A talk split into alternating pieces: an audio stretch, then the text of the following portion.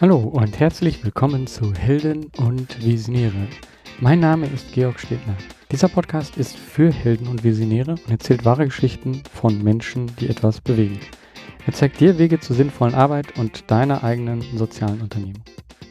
Diese Folge ist der zweite Teil meines Gesprächs mit Raul Krauthausen.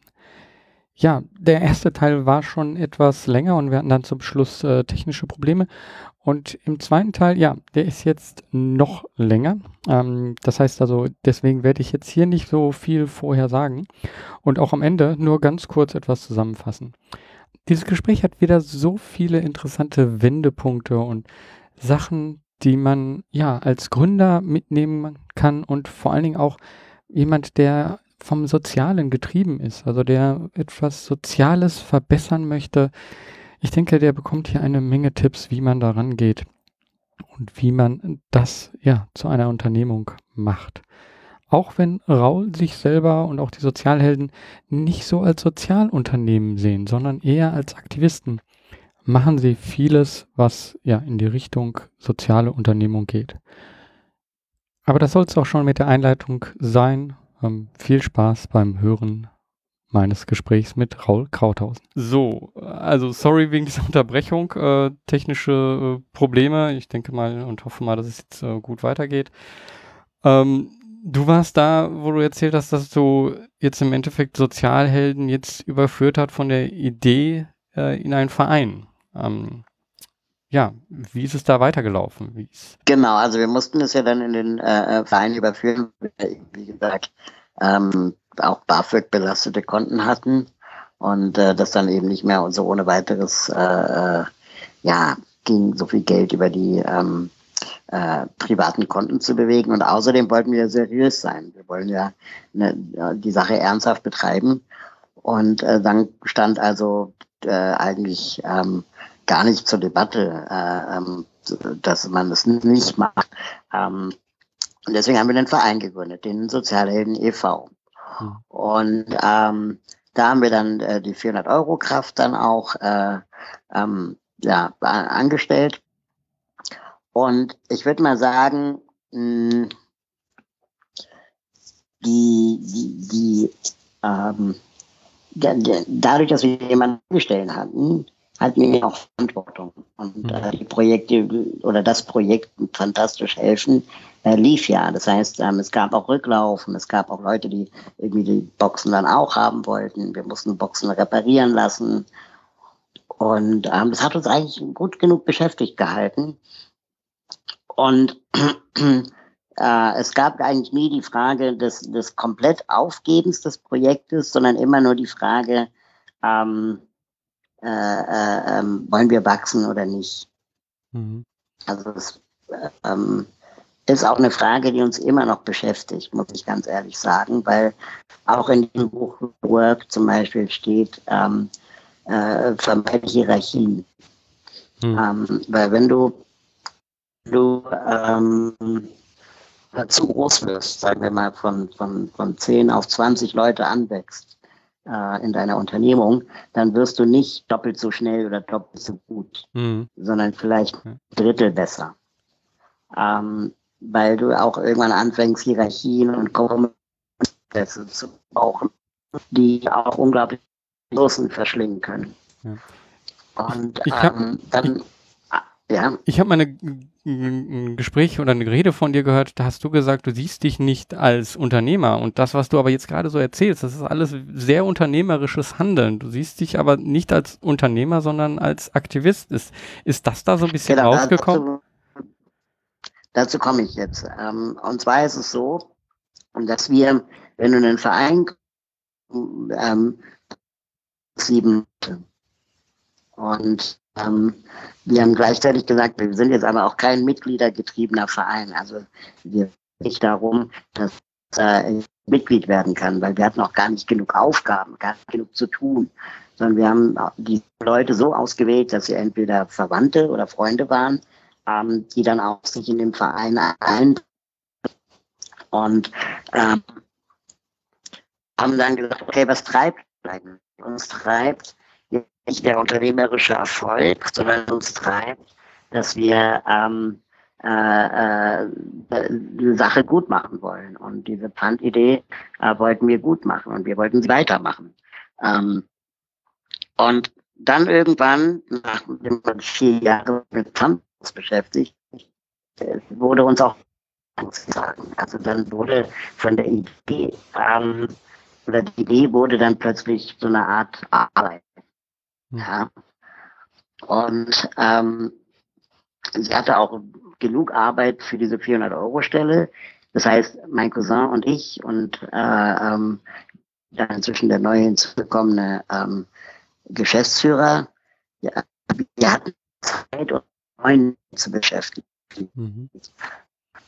Und irgendwann kam dann ein, ein Freund von mir auf mich zu und hat mich, und da fängt jetzt das Aktivistische an.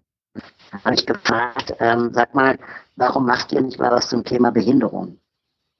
Hm. Ähm, aufgrund meiner eigenen Behinderung. Ne? Und ähm, ich fand die Idee äh, doof, muss ich ganz ehrlich sagen. Ähm, nur weil ich selber behindert bin, musste das ja nicht heißen, dass ähm, äh, wir jetzt Projekte für Behinderte machen. Mhm. Das fand ich zu Das war auch, zwar hatten wir das mit der Super-CV-Aktion mal gemacht, aber das war so ein One-Hit-Wonder. Das wollten wir jetzt nicht ähm, die ganze Zeit auch vor uns hertragen. Mhm. Und äh, ich habe mit der Idee angefangen, einfach Dinge zu tun, die wir sinnvoll erachten und nicht zwangsläufig was mit dem Thema Behinderung zu tun haben, sondern eben Beispiel Obdachlose auf der Straße kann man ja auch sich für einsetzen. Mhm. Ob behindert ist oder nicht. Und ähm, dann hat der Freund zu mir gesagt, Raul, kann es sein, dass du davor was wegrennst? Also, dass du was verdrängst, dass du irgendwie dich dem Thema einfach nicht stellen willst. War richtig sauer, dass er mir fragte. Und immer das Gefühl hatte, ich komme eigentlich mit meiner eigenen Behinderung ganz gut nicht. Und was mich am meisten traf, war die Aussage von ihm, dass er sagte, ähm, Raul, ich bin übrigens genervt davon, dass wir uns im gleichen Café treffen. Und wir haben uns immer deswegen im gleichen Café getroffen, weil es das einzige Café war, ähm, das wir kein Volksspielrecht mhm. Und er selber als Fußgänger natürlich ganz viele weitere Cafés kannte, mhm. aber nur das eine, das Volksspielgerecht war. Das heißt, sein Tellerrand war viel größer als meiner. Mhm. Und ich hatte ja gar nicht das Bedürfnis, weitere kennenzulernen, weil ich hatte ja eins. Ja. Und ähm, dann fing er irgendwann an, in seiner äh, Freizeit ähm, mit dem Zettel der Nachbarschaft sich aufzuschreiben, welches Café rollstuhlgerecht ist. Mhm. Ich hatte nicht immer darauf geachtet oder es sich gemerkt, aber ab und zu hat er sich Notizen gemacht. Und ähm, da wir beide aber viel mit dem Internet zu tun hatten und uns auch übers Internet gelernt haben, haben wir gesagt, eigentlich muss man das ins Internet bringen. Eigentlich müssen wir eine Online-Form bauen, auf der jeder bewertet, wie echt die ähm, öffentlichen Orte in seiner Nachbarschaft sind. Und so entstand die Idee zur Willmap. Ähm, wir haben dann auch, sagen wir mal, das Restgeld Smart, das wir damals, äh, äh, den wir damals verkauft hatten, mhm. äh, eingesetzt, ähm, um Prototypen zu bauen von dieser Idee. Das muss so im Jahr 2010 gewesen sein. Einfach nur mal so für so ein Verhältnis. Und im Jahr 2010, das ist jetzt auch sechs Jahre her, ähm, haben wir in Deutschland gerade den Umgang mit Google Earth und Google Maps gelernt. Mhm. Ähm, in 2010 gab es das erste iPhone mit vernünftigen Browser. Mhm. Ja, ähm, das allererste iPhone war ja nichts, aber das zweite dann, das 3G, oder 3GS, ich weiß nicht mehr, das 3G, glaube ich, ähm, das äh, war schon genug, um, um, um im Internet mit dem Telefon zu machen. Ja. Und äh, wir haben einfach das Prinzip von Google Maps kommen und statt Restaurantbewertungen, ob es da lecker ist oder nicht, ähm, übertragen auf Rollstuhlbewertung. Mhm. Also ist es rollstuhlgerecht oder nicht. Und haben aber das Problem gehabt, dass wir keine, also wir wollten nicht, dass die Nutzer auf der Karte äh, ähm, nur eine Karte haben, aber keine Orte. Also mhm. keine Pins, die man kann. Ähm, und nach den damaligen Google-Geschäftsbedingungen durfte man die Google-Orte nicht editieren und mhm. nicht äh, bearbeiten oder kopieren. Mhm. Und dann haben wir uns nach einer Alternative zu Google Maps umgesehen und sind auf die OpenStreetMap gestoßen. Und äh, die OpenStreetMap war für uns eine Offenbarung. Das war mhm. im Prinzip, das ist eine Kartentechnologie wie Google Maps, und in Orte und Cafés und was auch immer eingetragen. Und du kannst bei diesen machen, was du willst. Du kannst sie äh, ähm, grün einfärben, du kannst sie runterladen, du kannst sie ausdrucken. Ähm, und das ist alles open, alles Open mhm. Data, so wie, Wikipedia. Und jeder konnte mitmachen, jeder konnte Taste bearbeiten. Und das hat uns unglaublich geflasht. Und dann haben wir gesagt, okay, wir benutzen diese Daten und zeigen alle Orte auf unserer Karte grau an. Und äh, grau bedeutet, wir haben noch keine Information, ob der Ort rollstuhlgerecht ist oder nicht.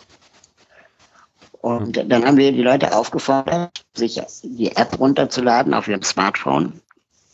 Ähm, zu der Entwicklung der App komme ich gleich. Äh, ähm, und die Leute sollten dann letztendlich in ihrem Smartphone die grauen Orte zu farbigen Orten machen, also rot, gelb oder grün, hm. ob der Ort rollstuhlgerecht ist oder nicht. Und ähm, das Ganze ist deswegen bin ich erfolgreich geworden, weil wir zur richtigen Zeit am richtigen Ort waren. Also der Zeitgeist einfach für uns gesprochen hat. Mhm. Ähm, die Leute hatten gerade Smartphones in der Hand, die Leute haben Gelernt und plötzlich waren wir die erste Social App für sowas. Äh, das hat irgendwie eingeleuchtet. Die Geschichte war schnell erzählt. Hab, Man konnte sich schnell Habt ihr das äh, eben ähm, auch aktiv sozusagen getrieben? Also seid ihr aktiv äh, auf Presse zugegangen, auf äh, Blogger oder überhaupt sonst was? Nicht, überhaupt nicht. Okay. Nee, überhaupt nicht. Sondern was passierte war, wir hatten diese Idee, diesen Prototypen, den wir damals über guru.com in Indien äh, haben für 10.000 Euro programmieren lassen. Ähm, äh, äh und was? sind komplett damit gegen die Wand gefahren. Okay, das, äh, die, die Zahl war jetzt nicht ganz so gut zu verstehen. Ähm, was habt ihr? Ach so, über guru.com, das ist so eine Freelancer-Plattform, mhm. ähm, haben wir in Indien Programmierer bezahlt, die uns einen Prototypen äh, äh der Wheelmap bauen sollten. Also mhm. erstmal nur fürs Web mhm. nicht für keine Apps oder so. Und ähm, sind damit komplett gegen die Wand gefahren, weil ähm, äh, wir auf die falsche Technologie gesetzt hatten. Wir hatten damals Drupal benutzt als, ähm, sagen wir mal, Framework mhm. und dann da drin versucht, OpenStreetMap reinzukriegen und ähm, konnten unsere Idee aber super schwer nach innen kommunizieren. Mhm.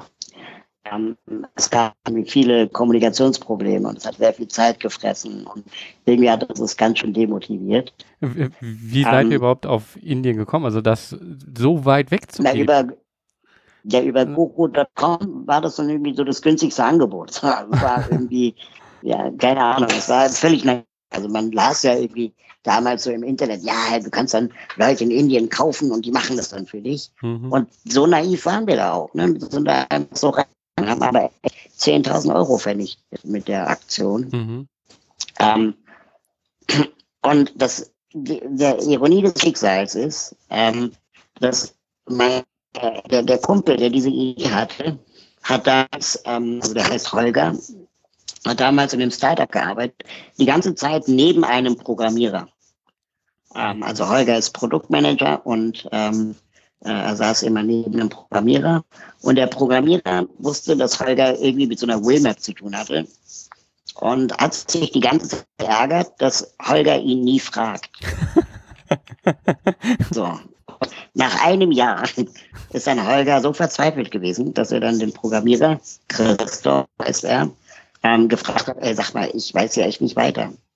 Und er meinte, das ist doch ganz einfach, ich baue euch einen Prototypen. und dann haben wir ihm 10.000 Euro in die Hand gedrückt, ähm, weil wir äh, ähm, zufälligerweise den deutschen Engagementpreis mit der Idee gewonnen hatten, kurz vorher, der mit 10.000 Euro dotiert war. Ähm, mhm. Dass wir gesagt haben, okay, wir wollen diese Idee unbedingt umsetzen. Hier hast du das Geld, mach. Mhm. Und er hat innerhalb von drei Monaten einen Prototypen gebaut, der funktioniert hat. Mhm. Und ähm, da wir die OpenStreetMap benutzt haben, ähm, die vor allem von, von, sagen wir mal, Computerexperten benutzt wird und Nerds und, und so, also die auch, sagen wir mal, sehr technikaffin sind, mhm. ähm, waren wir plötzlich ein Gesprächsthema in der IT-Szene. Dann hat plötzlich Heise über uns berichtet und Golem und diese ganzen IT-Fachmagazine. Mhm. Und ähm, das hat übergeschwappt in die klassischen Medien. Ähm, und dann hat ein Freund, den ich damals in der Werbeagentur kennengelernt habe, wir waren Kollegen, ähm, der hat mich dann gefragt, sag mal Raul, ich habe keinen Bock mehr, jetzt ständig äh, Bash-Anwendungen zu programmieren und würde gern mal was mit Apps machen. Ähm, äh, kann ich die aufs iPhone bringen und äh, ähm, iPhone Development lernen? Hm. Ich habe gesagt, ja klar, mach. Hier hast du die Daten, ähm, da ist die Telefonnummer äh, von Christoph. Wenn du Fragen hast, ähm, fang einfach an. Und dann hast du die erste Version der Wimap iPhone App gebaut und die funktioniert hat. Hm. Und so ist letztendlich eins zum anderen entstanden. Das Ganze hat, glaube ich, zwei Jahre gedauert und dass wir dann 2012 ähm, eine funktionierende äh, äh, äh Wimap hatten, die auch wirklich benutzt wurde von, von Menschen, die dann da eintrugen und äh, ähm, sich sehr, ähm, ja, sehr angeguckt haben. Und jetzt muss ich kurz einen Rückblick äh, äh, äh machen zu meinem Privatleben, mhm. weil nämlich ähm, 2007 ähm, der Frage stand, wie soll ich sagen, äh, ähm, irgendwann musst du dich mit deinem Diplom beschäftigen. Und ähm, äh, ich habe also die ganze Zeit bis zu meinem 27. Lebensjahr mit Behinderung nichts zu tun gehabt. Mhm. Und wollte auch nur das Nötigste damit zu tun haben. Und irgendwann, dann so mit 27, 28, äh, ähm, 29, so in dem Dreh, fing ich an zu merken, okay, das kannst du nicht ewig so weiter treiben, dieses Spiel ähm, das nicht äh, auch irgendwie zu beleuchten. Und habe dann mein Diplom angemeldet, weil das dann irgendwann, sagen wir mal, Zeit war, mein Diplom zu machen. Weil das auch die letzte Möglichkeit war, noch das Diplom zu machen, weil dann auf Bachelor und Master umgestellt wurde. Ähm, dass dann ich die Entscheidung traf, mein Diplom über das Thema die Darstellung von Menschen mit Behinderung im deutschen Fernsehen zu schreiben. Mhm. Und ähm, das war für mich eine, eine, eine intellektuelle Offenbarung, dass ich gemerkt habe, okay, krass, diese ganzen Beobachtungen, die ich in meinem Leben als Mensch mit Behinderung im Alltag mache, ähm, die haben Leute äh, vor 30 Jahren in den USA schon gemacht. Ja? Mhm. Also durch das Lesen von Literatur oder Gucken von Filmen ähm, sich einfach intensiv mit dem Thema Behinderung auseinanderzusetzen auf, auf wissenschaftliche Art und Weise. Nicht, nicht unbedingt medizinisch, sondern vor allem ähm, soziologisch und kulturell. Mhm. Ähm, dass ich dann irgendwann gemerkt habe, okay, ähm, das mit der Willmap und, und dem Diplomthema passt gerade irgendwie zusammen. Mhm. Ähm, wir haben diese, diese App gebaut, äh, dass wir Menschen mit Behinderungen jetzt die Möglichkeit gaben, selbstständig ihre Nachbarschaft zu bewerten. Und gleichzeitig haben sehr viele Medien bei uns angefragt, ähm, äh, ob wir mehr zum Thema Barrierefreiheit sagen können in Deutschland. Mhm. Und äh, da ich auch noch als Rollstuhlfahrer der, der Mitgründer der Wheelmap war, ist das aus medialer Sicht natürlich eine super Story. Ne, Rollstuhlfahrer entwickelt eine App für Menschen mit Behinderung. Gebeten ist einfach vom, vom, vom Storytelling selten. Ja. War, war dir das recht, so ins Rampenlicht da auch zu kommen? Also dann wirklich da als Einzelperson ähm, so sichtbar zu sein und dafür zu stehen? Ja, und das ist, glaube ich, auch so ein Ding. Also ich bin jemand, der gerne in der Öffentlichkeit ähm, äh, äh, ist. Ich hänge mich jetzt nicht auf, aber mache, dann mache ich es gerne. Ähm, aber gleichzeitig hatte ich immer das schlechte Gewissen, dass die Idee zur Wimap ja nicht, äh, äh, äh, nicht ich hatte, sondern eigentlich Holger. Mhm. Und programmiert hatte sie ja eigentlich Christoph. ne? Und ähm, ich, ich, ich war ja nur der Rollstuhlfahrer in der Route, in der Runde. Mhm. Ich konnte halt sagen, äh, wann ein Ort rollstuhlgerecht ist, aber ich habe ja nichts dazu beigetragen. Und ähm, habe dann immer gesagt, okay Leute, wenn ihr die Geschichte erzählen, erzählen wollt, dann macht das, ja. Ich mache das nur, weil ich halt gefragt werde. Aber wenn ihr auch mal wollt, dann gebe ich das gerne weiter. Dann haben die gesagt, nee, nee, wir wollen das gar nicht äh, erzählen. Wir wollen, dass du das erzählst. Und das ist doch genau die, die Rolle, die wir spielen. Dass ähm, äh, äh du, du die Geschichte erzählst, du, wir gemeinsam die Idee hatten. Und ähm, äh, das ist doch das Glaubwürdigste, als wenn Holger mit seinen 1,90 äh, dann da steht oder 1,80 dann da steht und die Geschichte erzählt. Das ist ja nicht, nicht, nicht glaubwürdig. Mhm. Hat er selber gesagt. Mhm. Und ähm, so bin ich dann letztendlich zu dieser äh, Rampensau geworden äh, zum Thema Willmap. Mhm. Und habe dann im Laufe meines Diploms eben auch ganz viel gelernt über über das sogenannte soziale Modell von Behinderung. Also ähm, bin ich behindert, weil ich im Rollstuhl sitze, oder werde ich behindert, weil äh, es überall Treppen und Stufen gibt? Mhm. Ne, das sind ja zwei verschiedene Fragen. Ja. Und ähm, wann entsteht Behinderung eigentlich? Ähm, wenn wir jetzt dieses Interview führen, ist es doch egal, ob ich sehen kann, ähm, laufen kann oder nicht. Ja. Hören wäre jetzt äh, wichtig. Aber ähm, letztendlich ist es im Moment egal.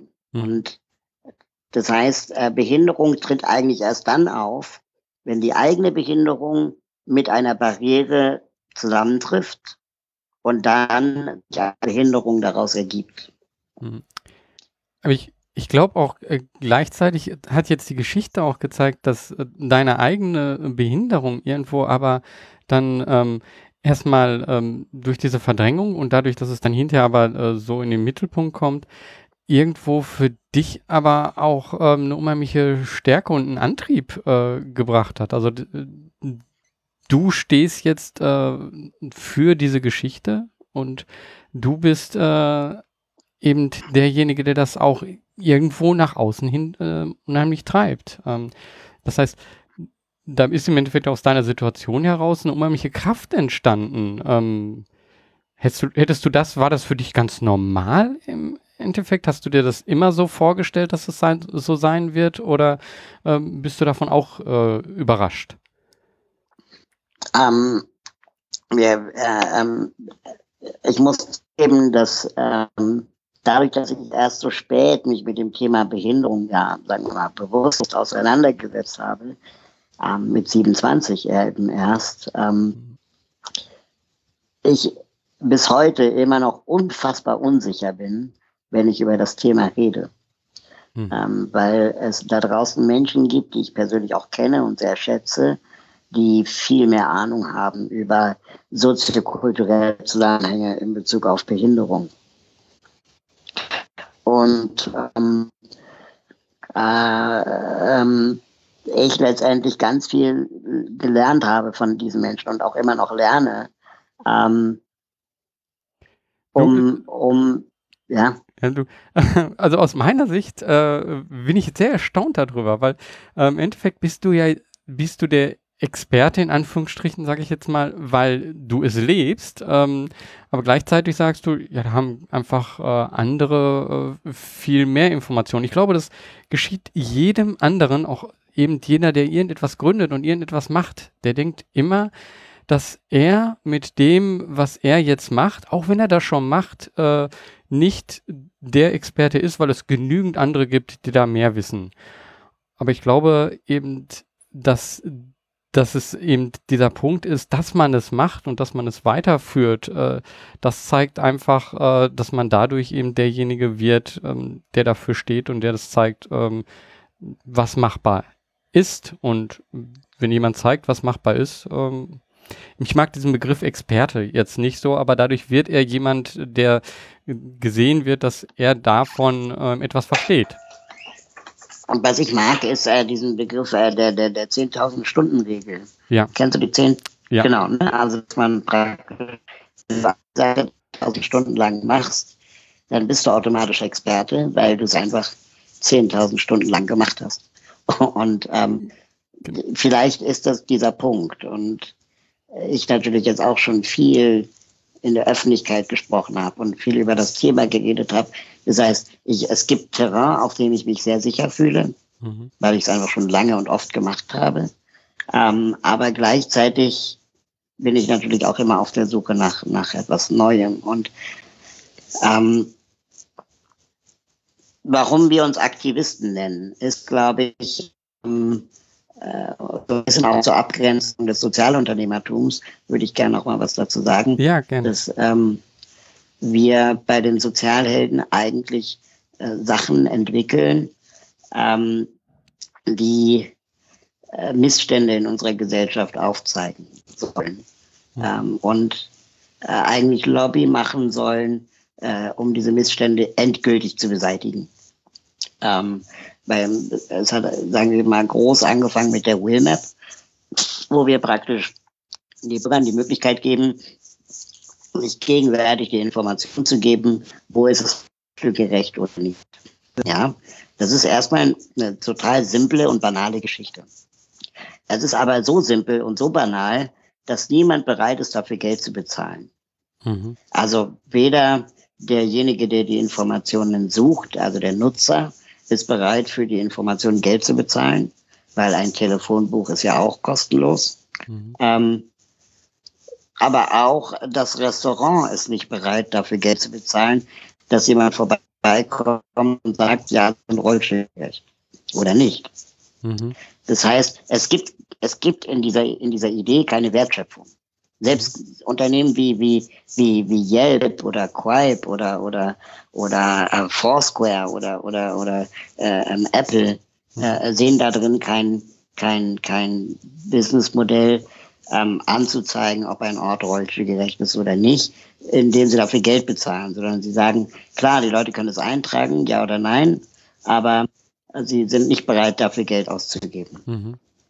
Und deswegen ist es richtig zum Beispiel, dass Sie gesagt haben, wir machen das open.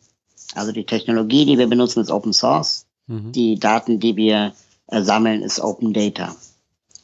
Und ähm, das heißt, wenn da eh kein Geschäftsmodell drin ist, dann kann man es ja auch von allen für alle machen. So wie Linux mhm. oder so wie Wikipedia. Und ähm, eigentlich braucht es die Willmap aber nur so lange, wie ähm, es den Missstand gibt, dass es Orte auf der Welt gibt, die nicht rollstuhlgerecht sind. Mhm. Also stellen wir uns mal vor, in Deutschland gäbe es für Menschen mit Behinderung die Möglichkeit, sich in ein Restaurant einzuklagen, weil es nicht rollstuhlgerecht ist, ähm, dass das Restaurant umbauen muss. Ja. Ähm, dann könnte man ja über, sagen wir mal, kurz oder lang, in 10, 20 Jahren dafür sorgen, dass die Wheelmap in Deutschland nicht mehr gebraucht wird. Ja. In den USA ist das zum Beispiel der Fall. In den USA bekommen wir E-Mails von Leuten, die sagen, äh, die Idee ist ja ganz nett, aber bei uns ist es rollstuhlgerecht. Mhm. Ähm, ich wusste gar nicht, dass es in Deutschland nicht so ist. Ja. Und das heißt, wir zeigen mit der Willmap eigentlich auf, dass es große Probleme gibt, ähm, dass die Leute offensichtlich sich gegenseitig auch vor Orten warnen.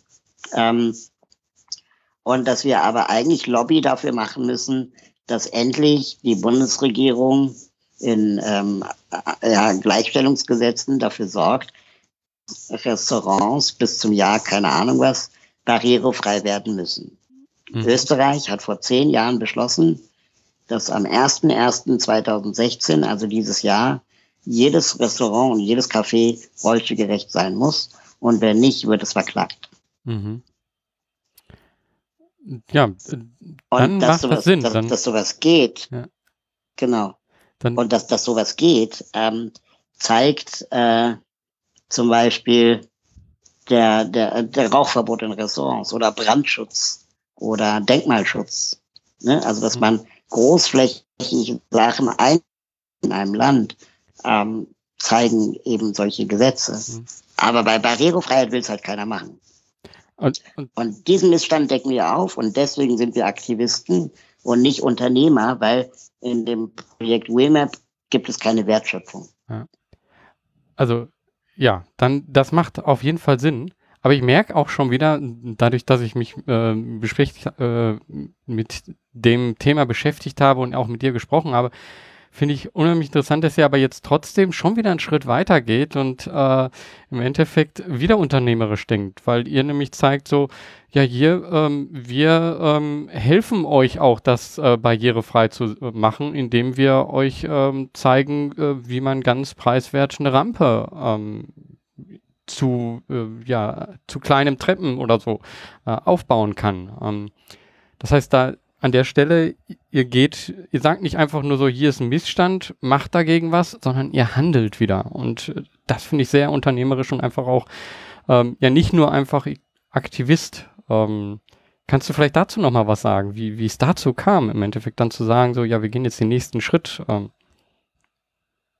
Ja, und da ist es letztendlich so, dass ähm, vielleicht meine Expertise auch ein bisschen darin liegt oder, oder lag, ähm, dass, mh, wie soll ich sagen, ähm, ich Muster sehe. Ich erkenne Muster im, im Alltag, im, im, äh, im Machen von, von, von Projekten. Und ähm, jedes Mal, wenn wir mit Cafés und mit Restaurants äh, sprachen, die nicht rollstuhlgerecht sind, ähm, merkten wir, okay, ähm, sie sind deswegen nicht rollstuhlgerecht wegen ein oder zwei Stufen am Eingang. Und äh, wenn man dann mit den Nutzern redet, dann sagen die, naja, es wollte ja nie jemand rein. hm, Und dann sagen wir, naja, es wollte ja nie jemand rein, weil nie jemand reinkam. Also vielleicht wollte ja jemand rein und sie haben es gar nicht mitbekommen. Kann ja auch sein. Ähm, oder dann wurde uns gesagt, ja, ich wollte schon immer mal irgendwie da mir eine Rampe bauen lassen, aber das Tiefbauamt hatte das mir verboten, weil die Bürger könnten ja über den Bürger, über die Rampe stolpern. Mhm, Dann haben die gesagt, na ja, aber über einen Fahrradständer stolpert man ja auch nicht. Also, oder über ein Stoppschild oder über irgendwas, eine Bank. Warum sollte denn man über eine Rampe stolpern? Hm. Und wir merkten, das Muster war immer das, dass man sich hinter äh, ähm, äh, Ausreden äh, versteckt, äh, um bloß nicht jetzt in Aktion zu müssen. Es gab sehr wenige, die wirklich dann in Aktion traten und dann vielleicht mal recherchiert haben. mhm, Was gibt es denn eigentlich für Rampenlösungen? Und natürlich gibt es dann diese mega aufwendigen Raketenwissenschaft-Rampenlösungen, ja, mit, äh, keine Ahnung, wie man sich dann von einem Architekten dahin bauen lässt. mhm, Oder es gibt einfach Rampen für Sackkarren. mhm, Und ähm, diese teuren Lösungen können dann schnell mal 10.000 Euro kosten. Aber so eine Sackkarre kostet 200 Euro. Mhm, Und dann haben wir gefragt, okay, also wenn ein Restaurant nicht in der Lage ist, 200 Euro in eine Rampe zu investieren, dann macht er unternehmerisch grundsätzlich etwas falsch. mhm, Also dann, ne, also dann sollte er sich grundsätzlich Sorgen um sein Restaurant machen, ähm, wenn er sich das nicht leisten kann. Ähm, aber 200 Euro ist jetzt auch kein Grund, äh, sagen wir mal, es nicht zu tun, wenn man will.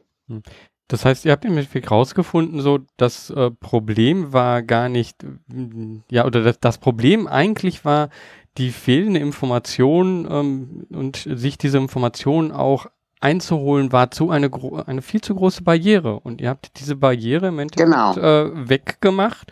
Ähm, und das habt ihr überhaupt erst gemerkt, dadurch, dass ihr dauernd immer wieder mit dem Kunden gesprochen habt. Genau, und das heißt, letztendlich ist die, die, also die, die Rampe, die wir verkaufen, nennt sich Wheel Ramp. Ähm, also die Rampe zur Karte, zur Wheel Map gibt Mhm. es die Wheel Ramp. und ähm, verkaufen die dort 180 Euro, 1,20 Meter lang, äh, ideal für ein bis zwei Stufen. Es gibt auch noch eine längere, 1,50. ähm, je nachdem, wie hoch die Stufen sind. Mhm. Und ähm, äh, letztendlich wollten wir mit diesem, mit dieser Single-Serving Online-Shop, der nur Rampen verkauft und nur diese zwei Größen, 90 Prozent der äh, äh, Kaffeebesitzer, Betreiber, sagen wir mal erstmal, äh, ähm, abhandeln können. Ja?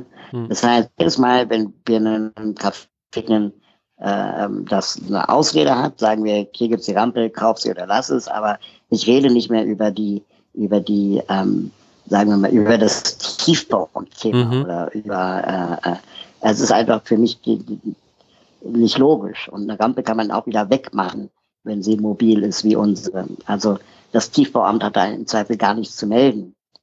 Mhm. Ähm, und äh, das klingt jetzt so, so arrogant, aber das ist wirklich so ein, so, ein, so ein Lerneffekt aus den vielen Gesprächen mit Cafés und Restaurants, die wir hatten, dass die natürlich einfach keine Zeit haben, mhm. mit diesem Thema zu beschäftigen. Und das kann man auch von niemandem verlangen. Aber wenn man sich dem annähert und den Leuten die Hand reicht und sagt, pass auf, es gibt dieses Problem und ihr kennt das sicherlich auch und ihr habt auch Besucher mit dem Kinderwagen ähm, oder euer Getränkelieferant wird es euch danken, wenn ihr eine Rampe habt, ja, ähm, dann äh, äh, hier ist jetzt die Website, hier könnt ihr die kaufen.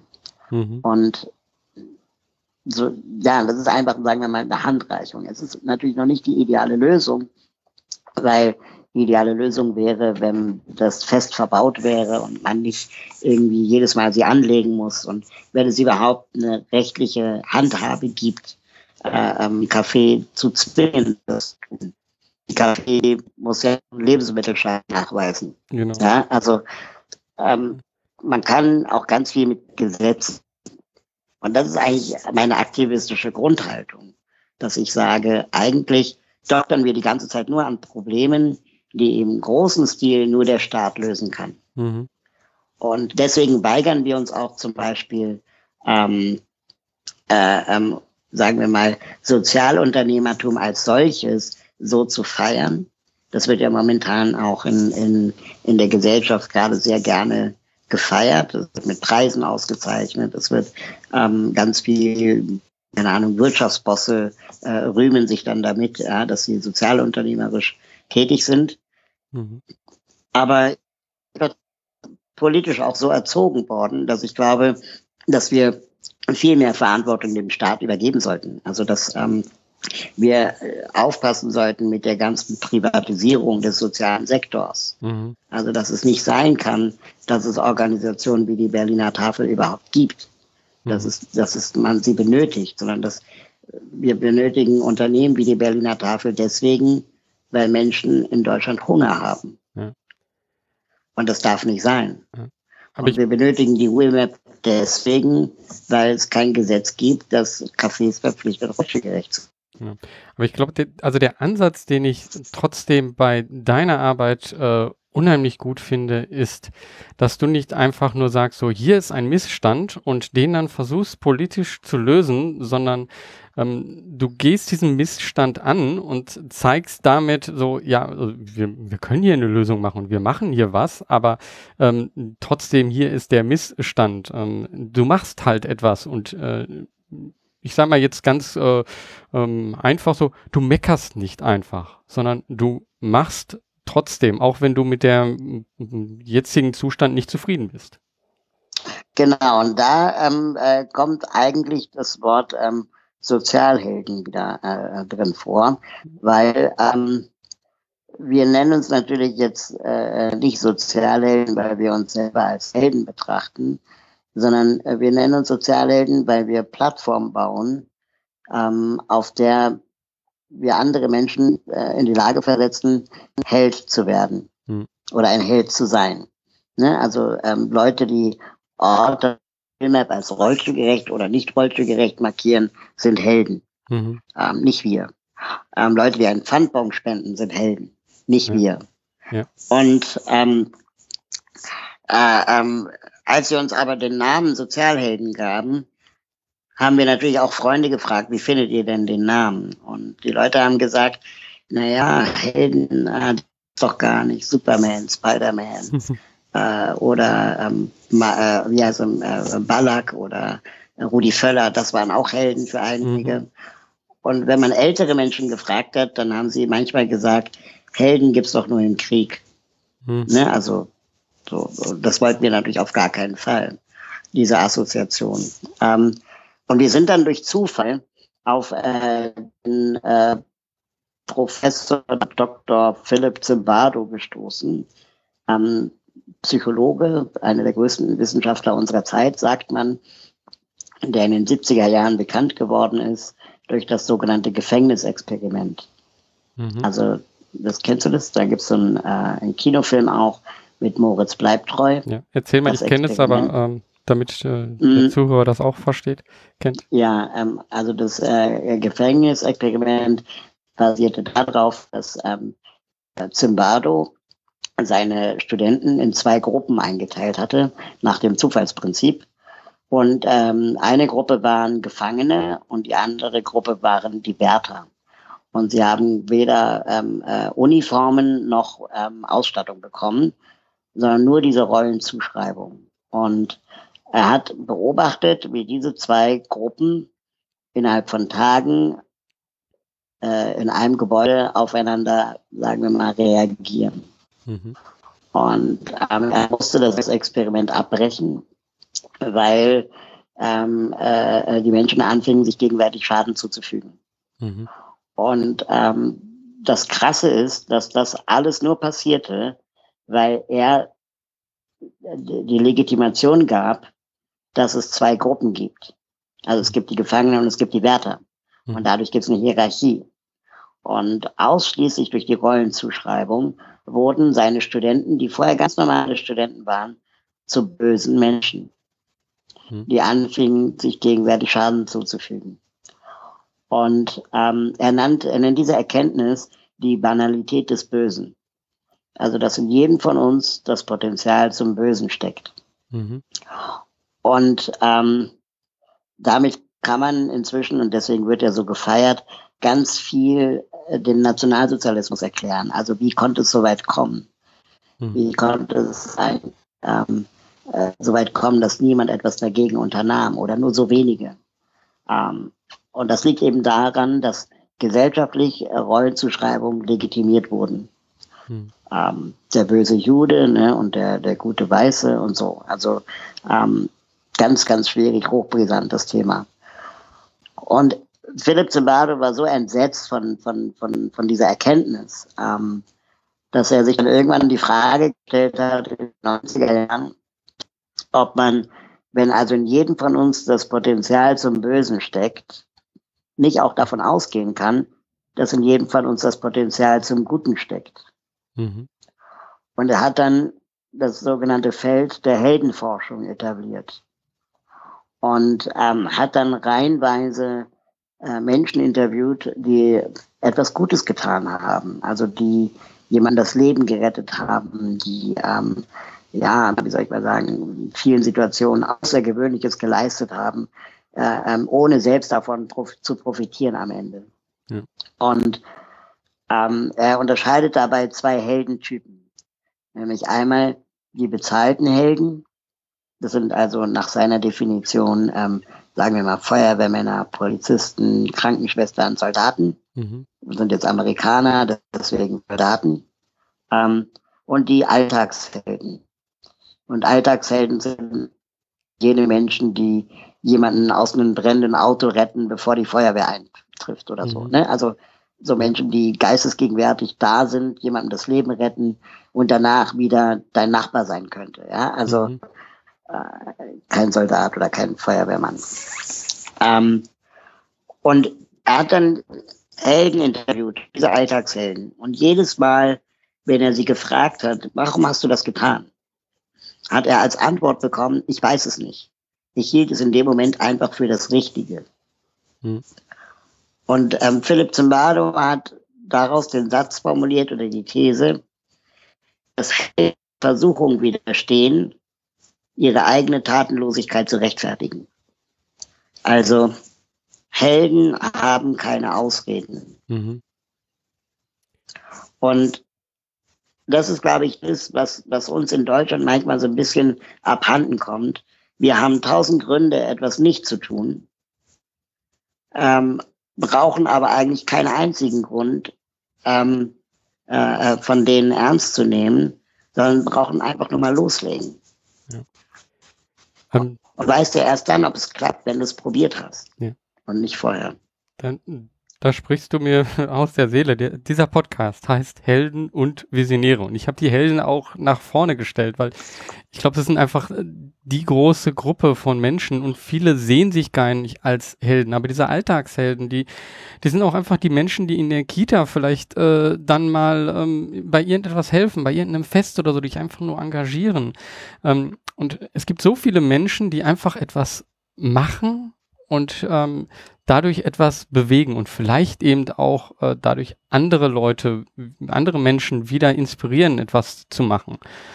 Ähm, und das möchte ich mit diesem Podcast eben auch. Andere Leute inspirieren und ähm, auch eben, ja, dann gibt's noch, denke ich, Visionäre, die einfach noch einen Schritt weitergehen und sagen so, okay, ich habe hier was gemacht, aber die dann vielleicht sagen so, okay, wie kann ich das denn noch größer machen? Und ähm, ich denke, du bist da wirklich ein Visionär mit dem, was du geschafft hast, mit dem, was du ähm, gemacht hast. Ähm, da möchte ich dich vielleicht nochmal fragen, so ein Visionär schaut ja auch in die Zukunft und ähm, hat vielleicht auch einfach Wünsche in die Zukunft äh, blickend. Was wünschst du dir? Wie soll sich, ähm, ja, Sozialhelden, wie soll sich das weiterentwickeln? Also was wir bei den Sozialhelden mehr als, ein, als die Wheelmap, ähm, aber wir haben uns jetzt vor fünf Jahren, vier Jahren äh, dazu entschieden, dass wir sagen, wir machen nur noch Projekte zum Thema Menschen mit Behinderung, Inklusion, Barrierefreiheit. Ähm, äh, Ausnahmen bestätigen die Regel, aber das ist unser Kern äh, Engagementfeld. Und ähm, ich würde mal sagen, unternehmerisch so ein Traum ist es so ein bisschen, dass wir vielleicht irgendwann eine, eine so solide Finanzierungsstruktur haben, dass wir nicht jedes Jahr neu vor der Frage stehen, können wir noch unsere Mitarbeiterzahl von zehn Leuten halten oder nicht, hm. sondern dass wir vielleicht irgendwann in so sicheren äh, Gewässern sind, dass wir davon ausgehen können, dass auch in fünf Jahren ähm, die Projekte noch betrieben werden können.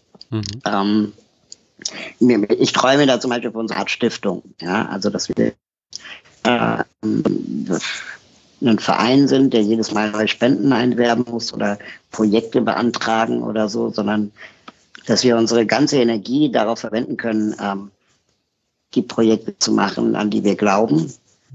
Äh, und das Geld kommt durch, sagen wir mal, die, die, die Stiftung, die wir dann vielleicht hätten.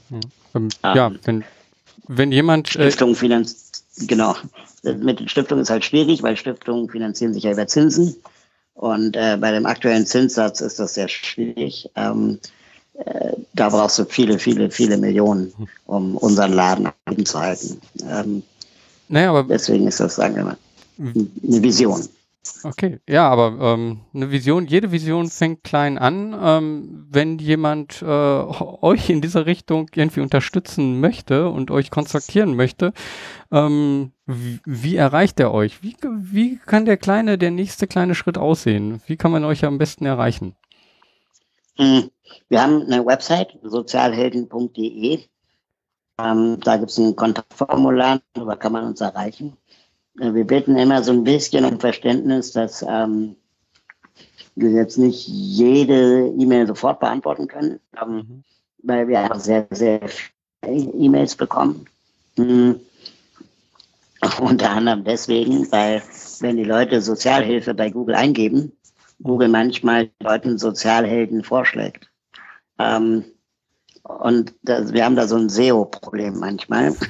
ähm, sodass dann die Leute uns dann manchmal schreiben mit den schlimmsten Schicksalen und in uns die größte Hoffnung sehen. Hm. Und das ist sehr schwer für uns sozusagen immer auch, ähm, sagen wir mal, auch zu, zu bearbeiten, auseinanderzuhalten und manchmal auch nicht beantworten zu können. Okay. Ähm, dann, dann sag doch mal dann, einen Betreff, den man schreiben könnte, besten, wenn man euch äh, geldlich unterstützen möchte. Treff Helden und Visionäre Podcast oder so, das reicht ja dann schon. Aber ja. Ähm, will einfach nur sagen, wir bekommen einfach sehr viele E-Mails. Am besten erreicht man uns eigentlich auch über, über Social Media, Facebook, Twitter.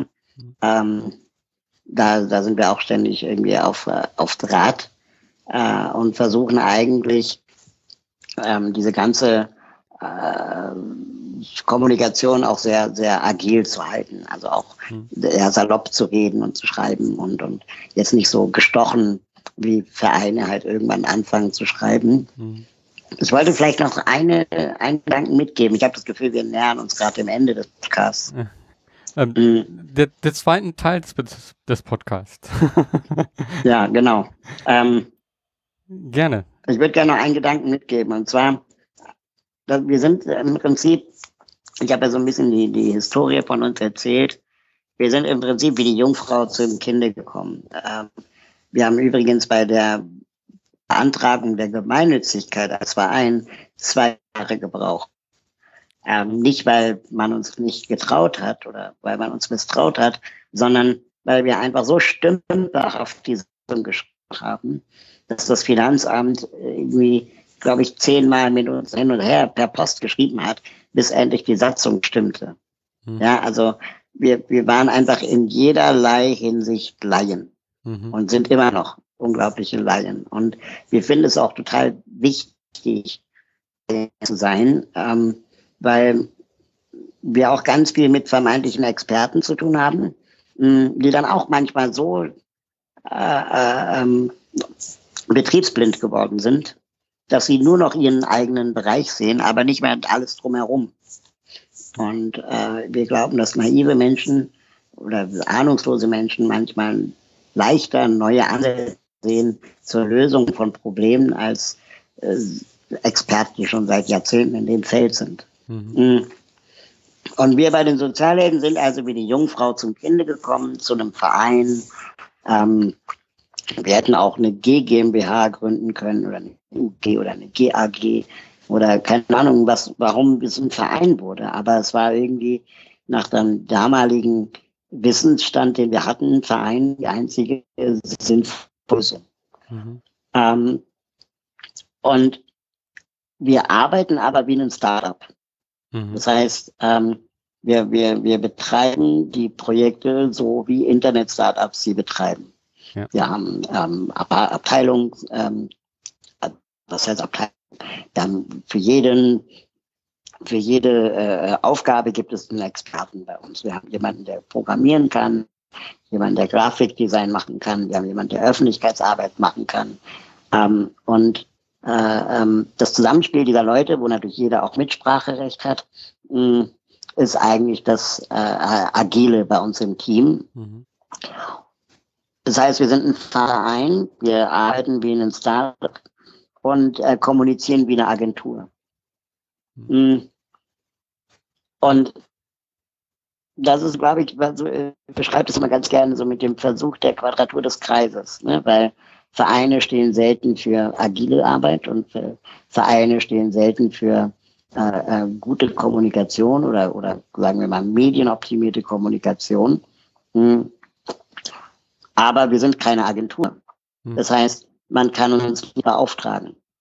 Es ist nicht so, dass jetzt jemand mit seinem Problem zu uns kommen könnte und sagen könnte, hey, könnt ihr uns sondern die meisten Ideen, die wir haben, die kommen aus uns heraus. Mhm. Das heißt, irgendjemand sieht ein Muster und sagt, man müsste mal. Und dann fragen wir uns, können wir das ja oder nein? Oder wenn nein, wer könnte uns dabei helfen? Sind wir davon überzeugt oder ist es zu viel Ketchup zu den Pommes? Hm. Und sobald eine Idee mehr Spaß macht, als Playstation zu spielen, fangen wir ernsthaft an, darüber nachzudenken. Und dann setzen wir die um und es dauert in der Regel sechs Monate bis zu einem Jahr, bis so ein Projekt dann bei uns inzwischen umgesetzt ist. Ähm, und die kommunizieren wir dann nach ähnlichen Mustern. Ne? Also dann wird halt klar gemacht, dass das eine Idee ist, die aus der, der Wheelmap heraus entstanden ist, wie die Rampe zum Beispiel. Mhm. Und dann äh, versucht ich auch die, die Herleitung, wie wir darauf gekommen sind, nach außen zu kommunizieren. Mhm. Überlegen uns dann eine schöne Visualisierung dessen und ähm, versuchen dann relativ früh an dem Produkt zu lernen, was man besser machen kann. Das ist, das ist eine unheimliche Professionalisierung, die im Endeffekt bei euch jetzt ähm, eingetreten ist. Ähm, Startup hört sich eigentlich so an, am Anfang an, aber ich habe eigentlich das Gefühl, das ist jetzt bei euch nicht mehr am Anfang. Es ist so die, die Frage, wie man diesen Startup-Begriff ähm, denn sieht. Ähm, mhm. Und ähm, das war aber ja für euch am Anfang äh, gar nicht so, äh, so klar, dass, äh, dass ihr so jetzt arbeitet.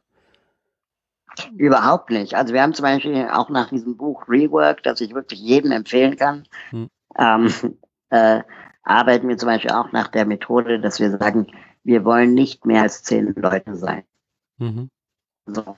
Und das heißt natürlich, wenn wir aber weiterhin neue Projekte machen wollen, müssen wir uns entweder überlegen, was machen wir mit den alten, mhm. geben wir die ab oder optimieren wir die Prozesse. Ähm, oder äh, ähm, stellen wir sie ein? Hm. Ähm, und wie schaffen wir es, bei zehn Leuten zu bleiben und trotzdem immer mehr zu machen? Das ist ein Thema, das uns immer wieder und auch immer öfter beschäftigt, weil wir natürlich jetzt viele Projekte haben, hm. ähm, die alle relativ gut funktionieren, aber wir sind zehn Leute. Und äh, es gibt jetzt das einzige Wachstum, das wir jetzt noch machen können, ist, diese zehn Leute arbeiten statt Halbzeit jetzt Vollzeit. Hm. Das ist ja die letzte Wachstumsstufe, die wir jetzt noch hätten. Und ähm, wir finden es aber auch unglaublich wichtig, klein zu bleiben, weil ein gemeinnütziger Verein wie unserer, der kostet inzwischen eine Viertelmillion im Jahr. Mhm.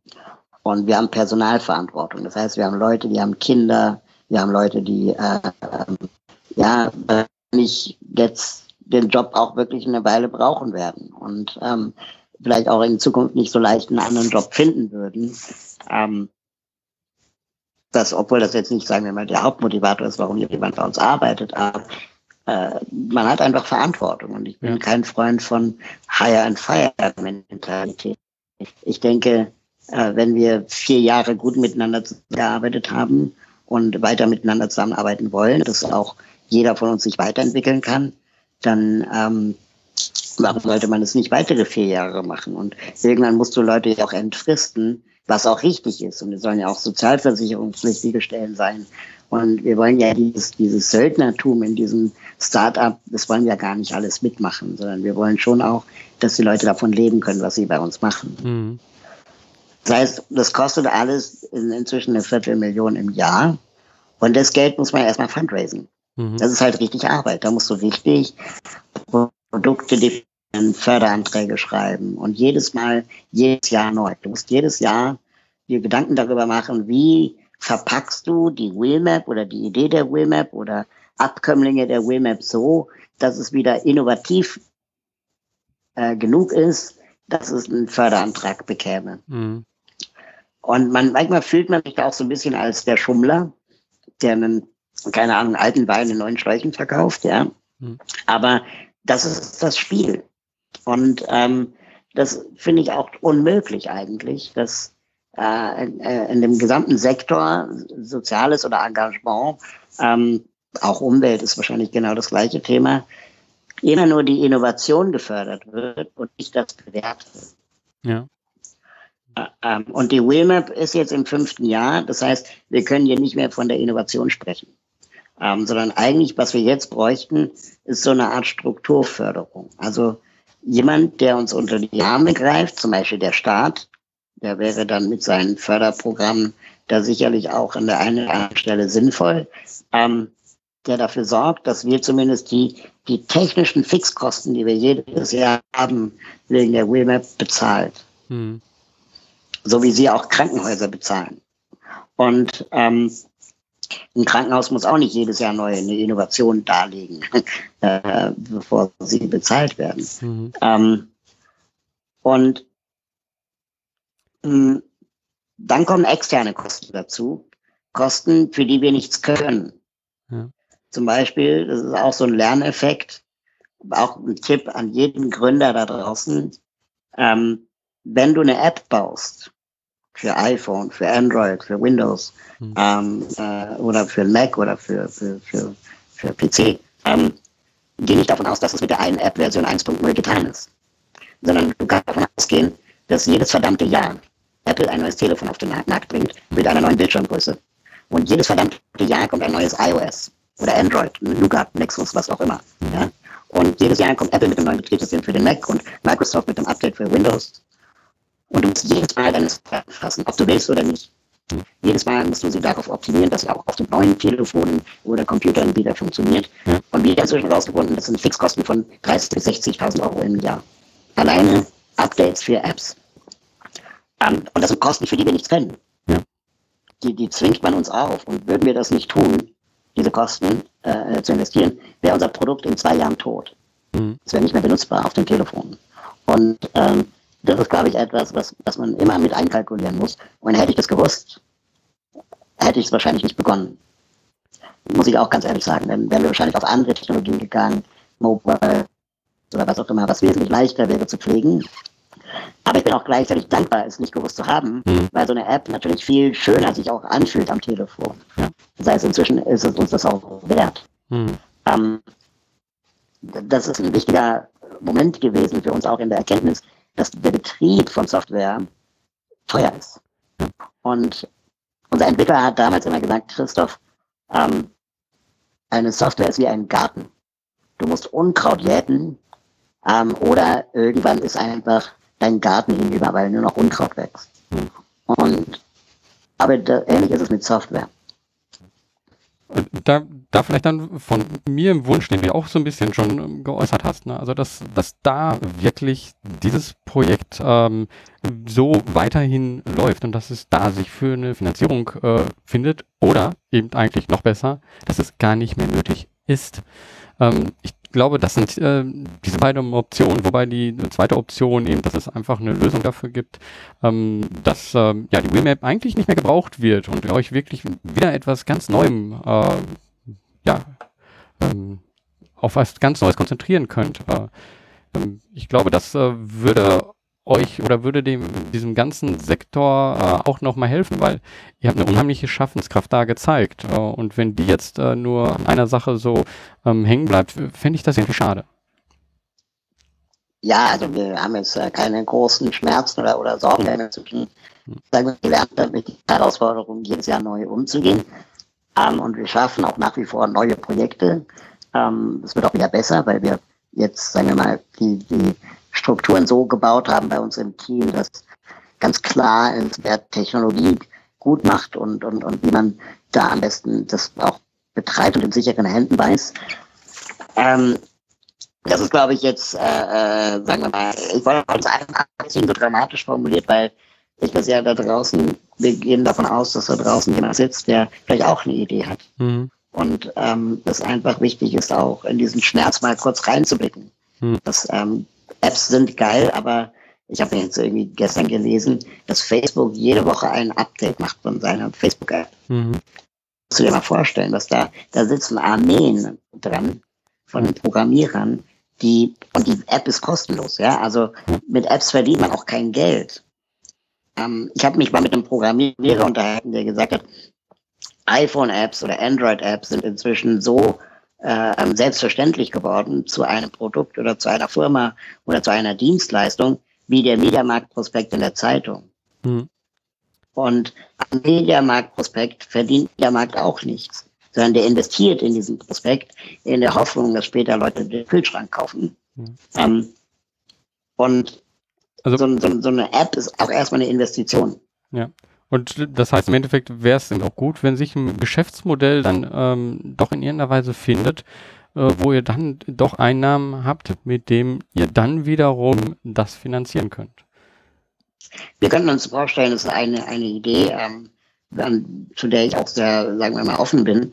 Ähm, warum schaffen wir es eigentlich nicht, die großen Konzerne davon zu überzeugen, also Apple, Yahoo, Google äh, oder wer da auch immer unterwegs ist, ähm, davon zu überzeugen, das in ihren Plattformen zu implementieren. Mhm. Also warum kann ich nicht ähm, auf Apple Maps sagen, dieses Café ist gerecht?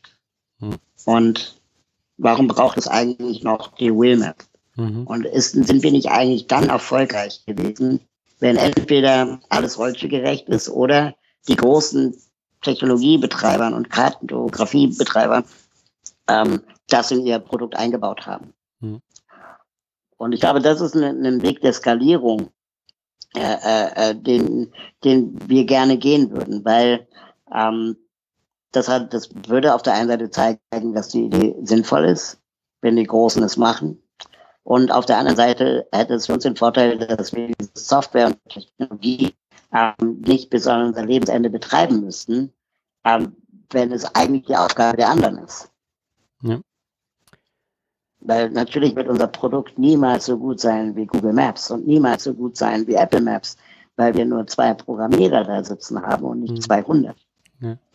Und ähm, wir, wir nennen diesen Ansatz ähm, bei uns äh, auf der Arbeit Mainstream. Also wir wollen das Thema Barrierefreiheit so weit mainstreamen, dass es von den Großen selbstverständlich auch mitgemacht wird, so wie sie ja auch Öffnungszeiten anzeigen oder ob man da drin rauchen kann, könnte man auch anzeigen, ob es rollstuhlgerecht ist. Und dass wir unser Produkt dann einfach zumachen. Ich, ja, ich glaube, genau da hast du im Endeffekt jetzt äh, auch einen Wunsch in die Zukunft ähm, geäußert. Äh, und ja, äh, wenn jemand äh, das verfolgen will, was du so machst, äh, wie, wie du so handelst, ähm, gibt es da irgendetwas? Äh, ich hatte am Anfang Twitter gesagt. Äh, ja, wie kann man sich da finden? Gibt es andere Kanäle? Ähm, ja, also ich bin ähm, auf der einen Seite bei den Sozialhelden aktiv als äh, Vorstandsvorsitzender, mhm. ähm, äh, aber ich habe natürlich auch eine private Website, die heißt raul.de, also R-A-U-L.de. Mhm. Ähm, und da schreibe ich, blogge ich, twitter ich, facebook ich, youtube ich. Und da kommt man dann eigentlich als, als Sammelstelle auf alles drauf. Mhm. Wenn man, sagen wir mal, so Live-Updates bekommen möchte, dann empfehle ich meine Facebook-Page. Ähm, die heißt Raul Krauthausen. Da bin ich einfach am meisten unterwegs im Moment. Ähm, Twitter ist das zweithäufigste von mir benutzte. Ähm, ja, und dann die Website.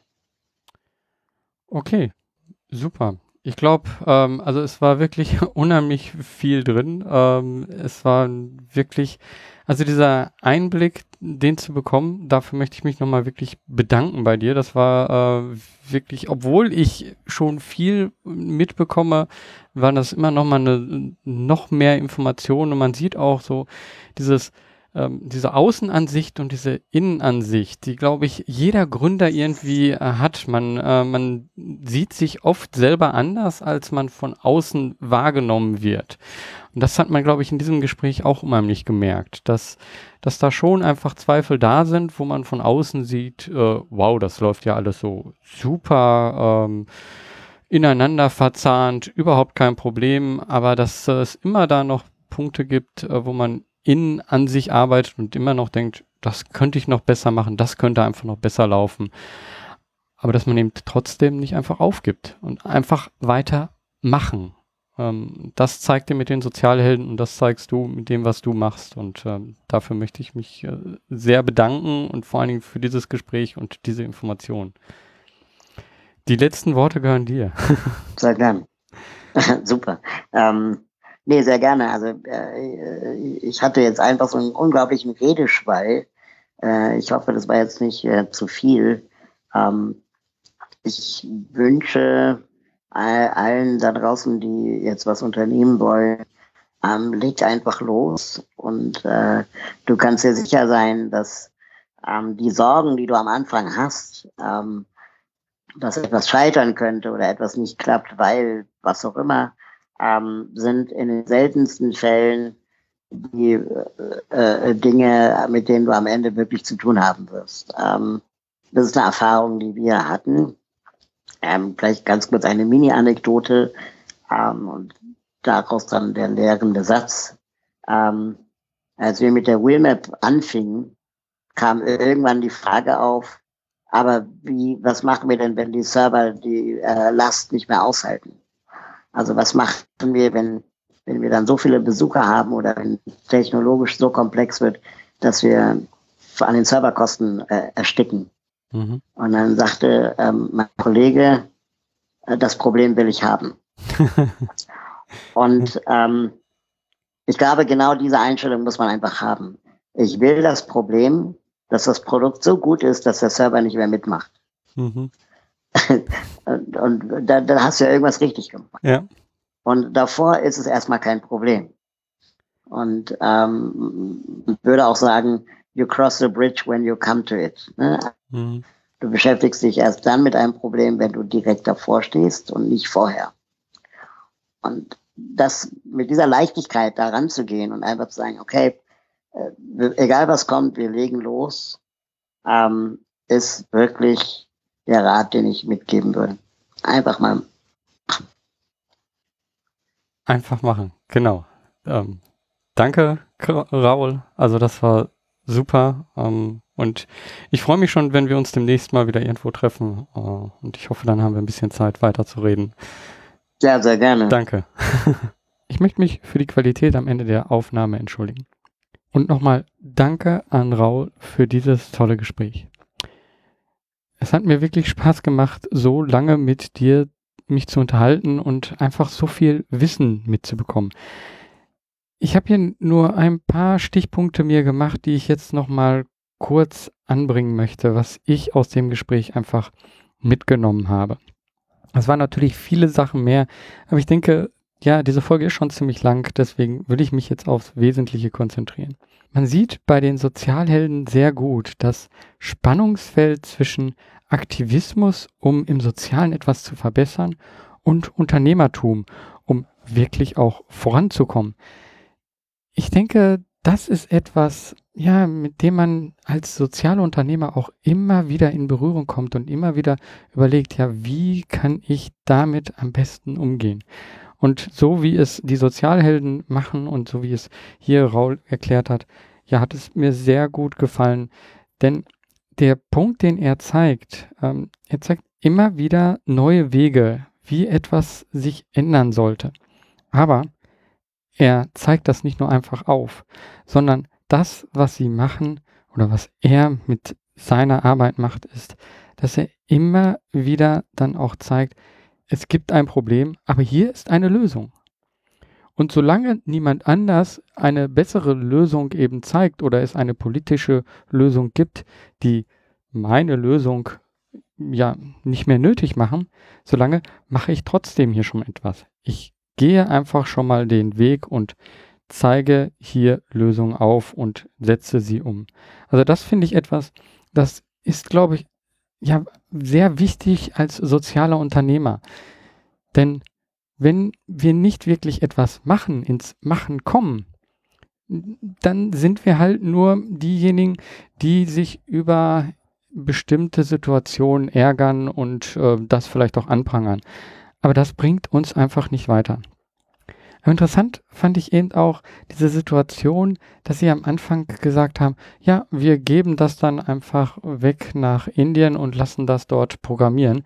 Und wie das dann eben nicht wirklich gut geklappt hat, weil man halt Kommunikationsprobleme hatte und das halt doch einfach nicht so funktioniert. Und da sieht man mal wieder so, ja, Theorie und Praxis. Es ist oft einfach ganz wichtig, guck in deiner Umgebung, schau in deiner Umgebung, wen gibt es dort, der dir helfen kann. Ich glaube, das ist ganz wichtig, dass man einfach auch lokal nach Partnern sucht und lokal immer wieder schaut, wer kann mir bei welcher Sache helfen. Und den letzten Punkt, den ich noch anbringen möchte, ist, bau auf bestehenden Sachen auf. Die Wheelmap hat auf der OpenStreetMap aufgebaut. Und es gibt wahrscheinlich immer schon irgendwo kleine oder größere Lösungen für das, was du angehst. Du solltest dich immer fragen, okay, wie kann ich denn darauf aufbauen? Also ohne jetzt direkt wieder von ganz null das Rad neu zu erfinden. Das kann eben auch einfach eine Partnerschaft sein. Und das kann auch sein, dass man etwas, was man macht, dann jemand anders zur Verfügung stellt und damit eben eine bessere Reichweite, eine größere Reichweite erlangt. Das solltest du im Auge behalten. Worauf kannst du aufbauen? Wie kannst du es verhindern, dass du wieder von Null das Rad neu erfindest? Ja, das soll es an dieser Stelle schon gewesen sein. Wie immer, ganz kurz noch, ich würde mich natürlich über eine Bewertung bei iTunes freuen. Den Link dazu ist in den Show Notes. Ansonsten wünsche ich dir noch viel Erfolg bei deiner Unternehmung. Mach was, beweg was. Dein Georg Stehner.